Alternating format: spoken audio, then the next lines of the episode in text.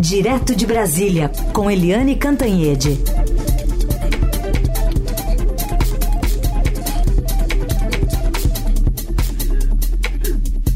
Oi, Eliane, bom dia.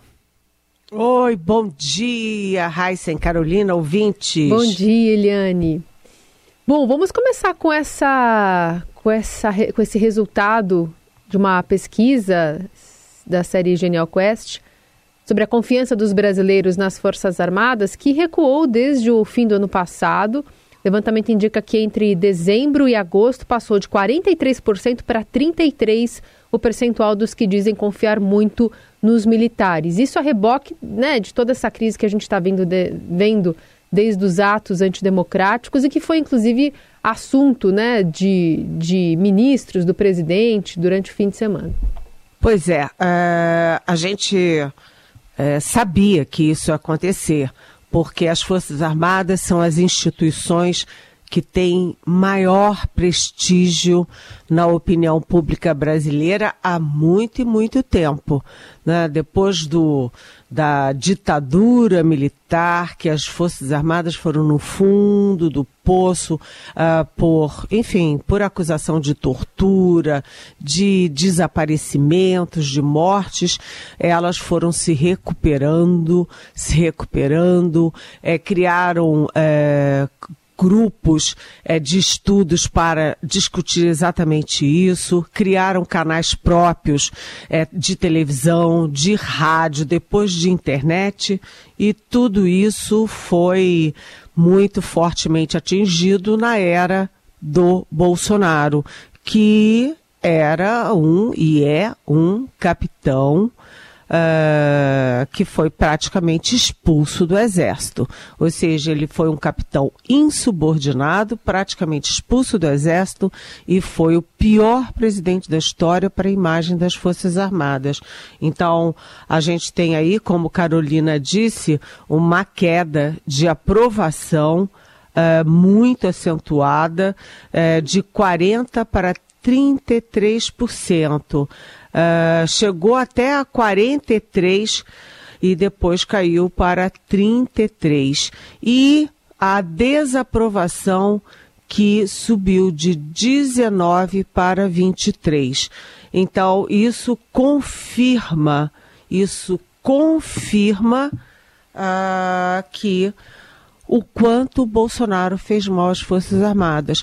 E isso continua, né? Porque a gente viu, uh, viu todo o envolvimento do ajudante de ordens dele, o um tenente-coronel da Ativa, o Mauro Cid, que está envolvido em tudo, né? Na, uh, no atestado uh, falso de vacina, na quebra de sigilo uh, criminoso de um inquérito da Polícia Federal, nas lives contra as urnas eletrônicas, eh, na distribuição de dinheiro vivo para o casal Bolsonaro e agora na questão das joias, né? Venda de joias lá nos, nos Estados Unidos, depois que ele usou até, até avião da FAB para ir para São Paulo botar a mão nas joias que não eram para ser do Bolsonaro e sim do, uh, da União né, do governo brasileiro. E também, além dele, agora o pai dele, um general que foi do alto comando do Exército, General Mauro Lourena Cid, também envolvido, aquele vexame, um vexame atrás do outro, com o general Eduardo Pazuello, que também era um general da ativa, que, enfim, é, foi o, o descomando na pandemia e que depois participou de uma, um ato de campanha eleitoral que é vetado, vetado pelos regramentos militares e mesmo assim foi inocentado pelo comando eh, do Exército na época do general Paulo Sérgio. O general Paulo Sérgio que também entra na mira porque aquela comissão é, de para desacreditar o processo eleitoral brasileiro, um, uma comissão de militares da ativa funcionária, funcionava no gabinete, no, no andar do gabinete do ministro da Defesa, quando o general Paulo Sérgio era o ministro da Defesa. E essa comissão, que já era ilegítima por si, é, recebe aquele hacker um hacker, o Walter Delgatti, que era, é, enfim, foi julgado, condenado e preso por estelionato, quer dizer, olha só o tipo de gente que o Bolsonaro enfiou numa comissão de militares da ativa. Realmente, a aqueles generais todos do palácio, as coisas todas que eles fizeram durante esses quatro anos, aquelas notas de ameaça, tudo isso acabou chegando no, enfim, na imagem acabou ferindo, arranhando a imagem que era tão boa das nossas Forças Armadas, gente. Eliane, falando nisso, Forças Armadas, o presidente Lula se reuniu no sábado, antes de viajar para a África do Sul, com os três comandantes do militares que foram levados lá ao palácio pelo ministro da Defesa, José Múcio. O que, que tem desse encontro, hein? Pois é, o ministro José Múcio, que é civil, né, uh, levou os comandantes do Exército, da Marinha e da Aeronáutica, do Exército, General Tomás uh, Paiva, genera, é, da Marinha, o almirante Olsen, e do, da Aeronáutica, o brigadeiro Damasceno. Os quatro foram conversar com o presidente Lula exatamente por isso, porque Uh, enfim, a água está chegando no pescoço com essas investigações todas, com o general que era do alto comando, com o tenente-coronel da ativa, uh, todos metidos em golpe, e agora né, a coisa ficou ainda pior, porque toda a cúpula militar do Distrito Federal está na cadeia. E não é nada trivial que em menos de seis meses, dois comandantes da PM do DF é, são presos, né? Os dois foram presos, o que saiu e, que os, e o que estava no exercício do cargo, no exercício do mandato, no cargo. Então, é, essas coisas todas é, deixam muitas dúvidas sobre as Forças Armadas e o Lula tem uma boa relação com o Múcio e uma boa relação com os três comandantes são considerados no Palácio comandantes sérios, legalistas, democráticos e que uh, qual tem sido a posição da defesa e dos comandantes e das forças? A posição é o seguinte: é, é preciso preservar a imagem das Forças Armadas, mas os indivíduos militares que cometeram erros que sejam punidos. Na reunião, o, o pelo pouco que eu soube, é, o Lula se comprometeu, continuou se comprometendo com o reequipamento das forças, com o orçamento das forças, com uma boa relação institucional com as forças. E foi a mesma coisa que os uh, comandantes falaram, que o interesse é de uma boa convivência entre os militares e os civis e que eles não passam a, cabeça, a mão na cabeça de ninguém né, vão esperar o trabalho da Polícia Federal, da Justiça, para então tomar as providências internas, o que significa IPMs, né, inquérito policial militar contra quem for uh, condenado no, na área civil. Então, por exemplo, uh, segundo todas as minhas informações, a carreira do Mauro Cid, o tenente-coronel da Ativa que está preso, acabou. É só uma questão de tempo e cronologia. Né? Agora, é, eu acho que essa pesquisa Quest acende um sinal mais amarelo ainda nas Forças Armadas, gente. Eliane Cantanhede está conosco para falar um pouco mais sobre a agenda do presidente Lula. Já desembarcou, inclusive, na África, volta só no dia 28 e deixou pelo caminho a reforma ministerial, que todo mundo tinha uma expectativa aí de ele deixar alguma coisa já azeitada antes de embarcar.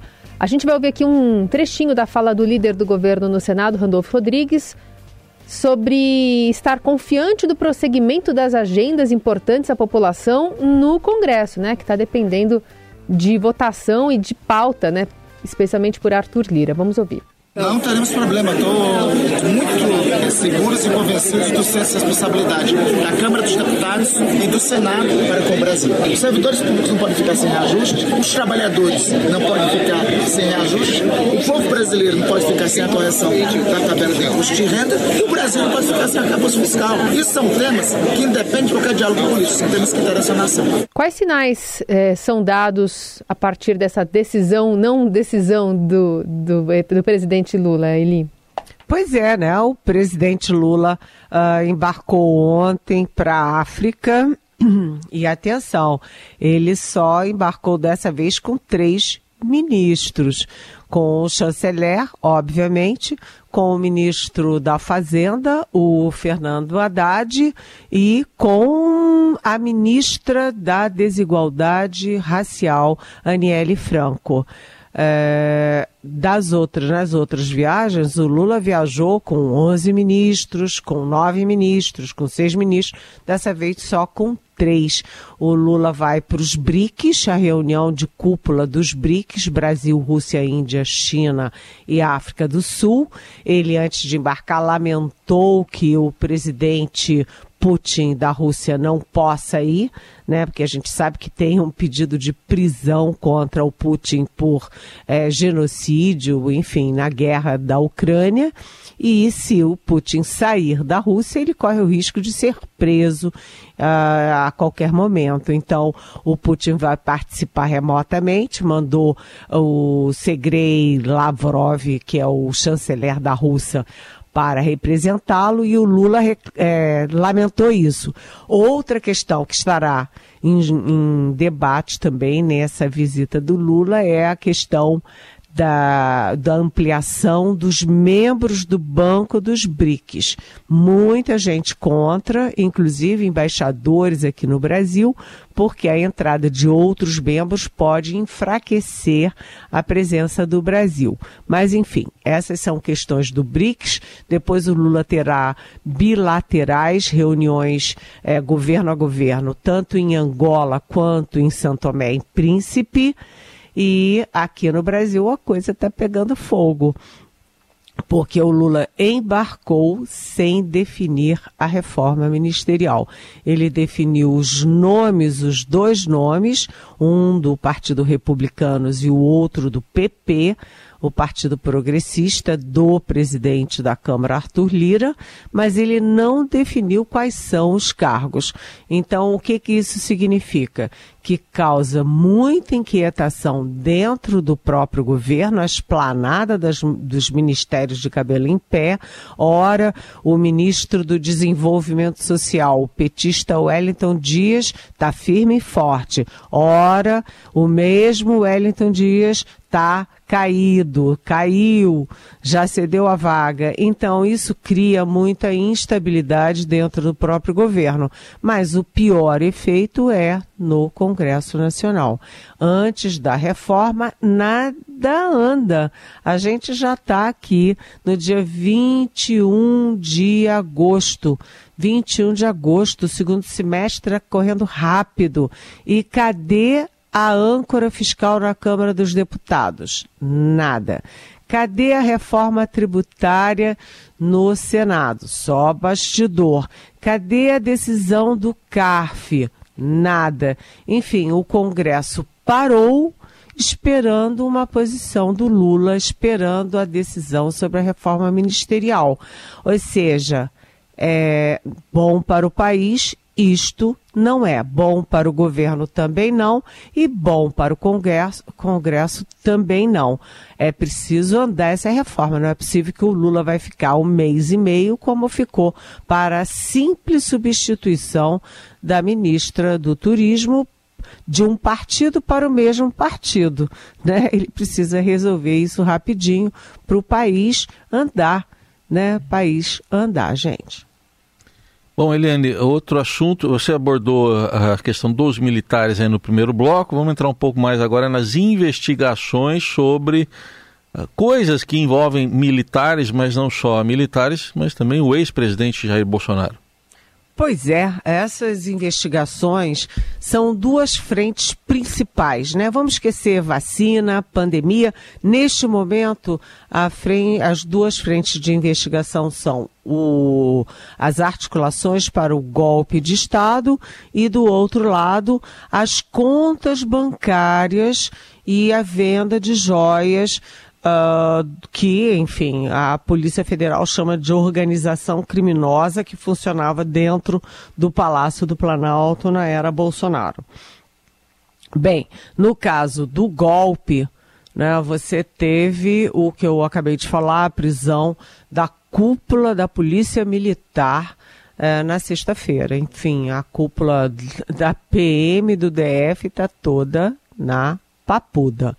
Uh, e além disso, você tem o depoimento uh, da, do Walter Delgatti, aquele hacker estelionatário, na CPMI. Como ele falou muito mais na CPMI em público do que ele tinha falado para a PF a portas fechadas, e cá para nós, né, gente? Raíssa e Carolina, as grandes verdades geralmente são faladas a quatro, entre quatro paredes e são dissimuladas em público. E o hacker fez o contrário, né? Foi comedido em, entre quatro paredes e falou muito abertamente ali com as câmeras de televisão.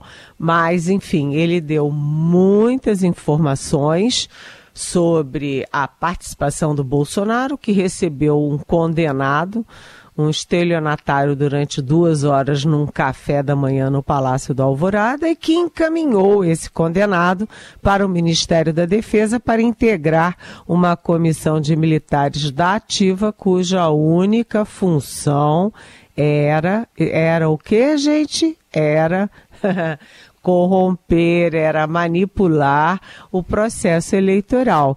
E isso combina à perfeição com aquela minuta de golpe que foi encontrada na casa do ex-ministro da Justiça Anderson Torres, que também foi uh, preso por causa do golpe. Então, as duas coisas conversam. Uma comissão para desacreditar o TSE, as urnas eletrônicas, anular as eleições, né? E do outro lado, uma minuta de golpe na casa do ministro da Justiça, que era para fechar o TSE, destituir os ministros e botar no lugar uma comissão mista de civis e militares para anular as eleições. Então, é essa a parte do golpe. O, o hacker ele diz uh, que tem provas e entregou para a Polícia Federal um pendrive, entregou também áudios e entregou o que ele chama de documentos para a Polícia Federal bater o que ele disse com as informações e os dados que ele entregou.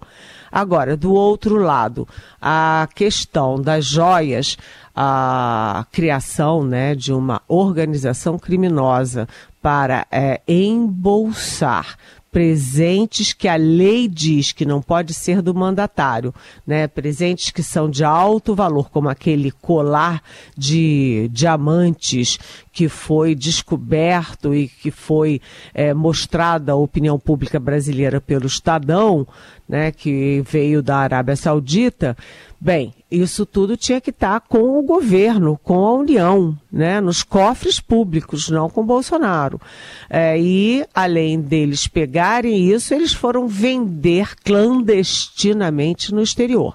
Bem, já tem testemunhas, já tem as passagens de avião do Frederic Wassef, que foi lá recuperar, já tem o recibo do Wassef, né, que recomprou para entregar para o Tribunal de Contas da União. Então, anda bem, mas a questão não é só essa.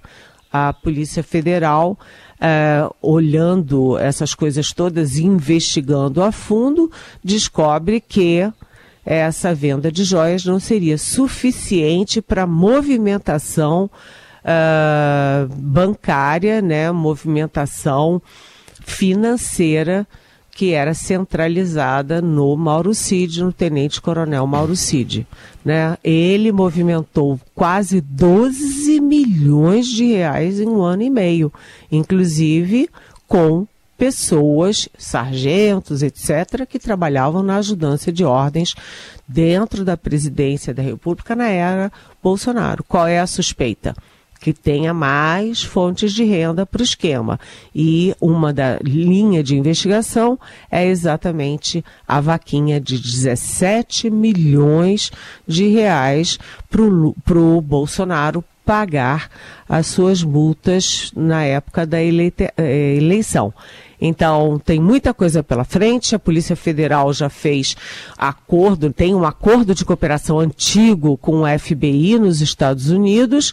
Então, a, as investigações a, a, andam bem por lá, andam bem com o material que o hacker deu e também uh, você tem uh, os quatro celulares do Frederic Wassef que foram apreendidos pela PF. Né? Um deles ele diz que era exclusivo para falar com o Bolsonaro. Você tem o celular do general da reserva, é, Mauro Lourena Cid, e enfim, muita coisa ainda vai surgir.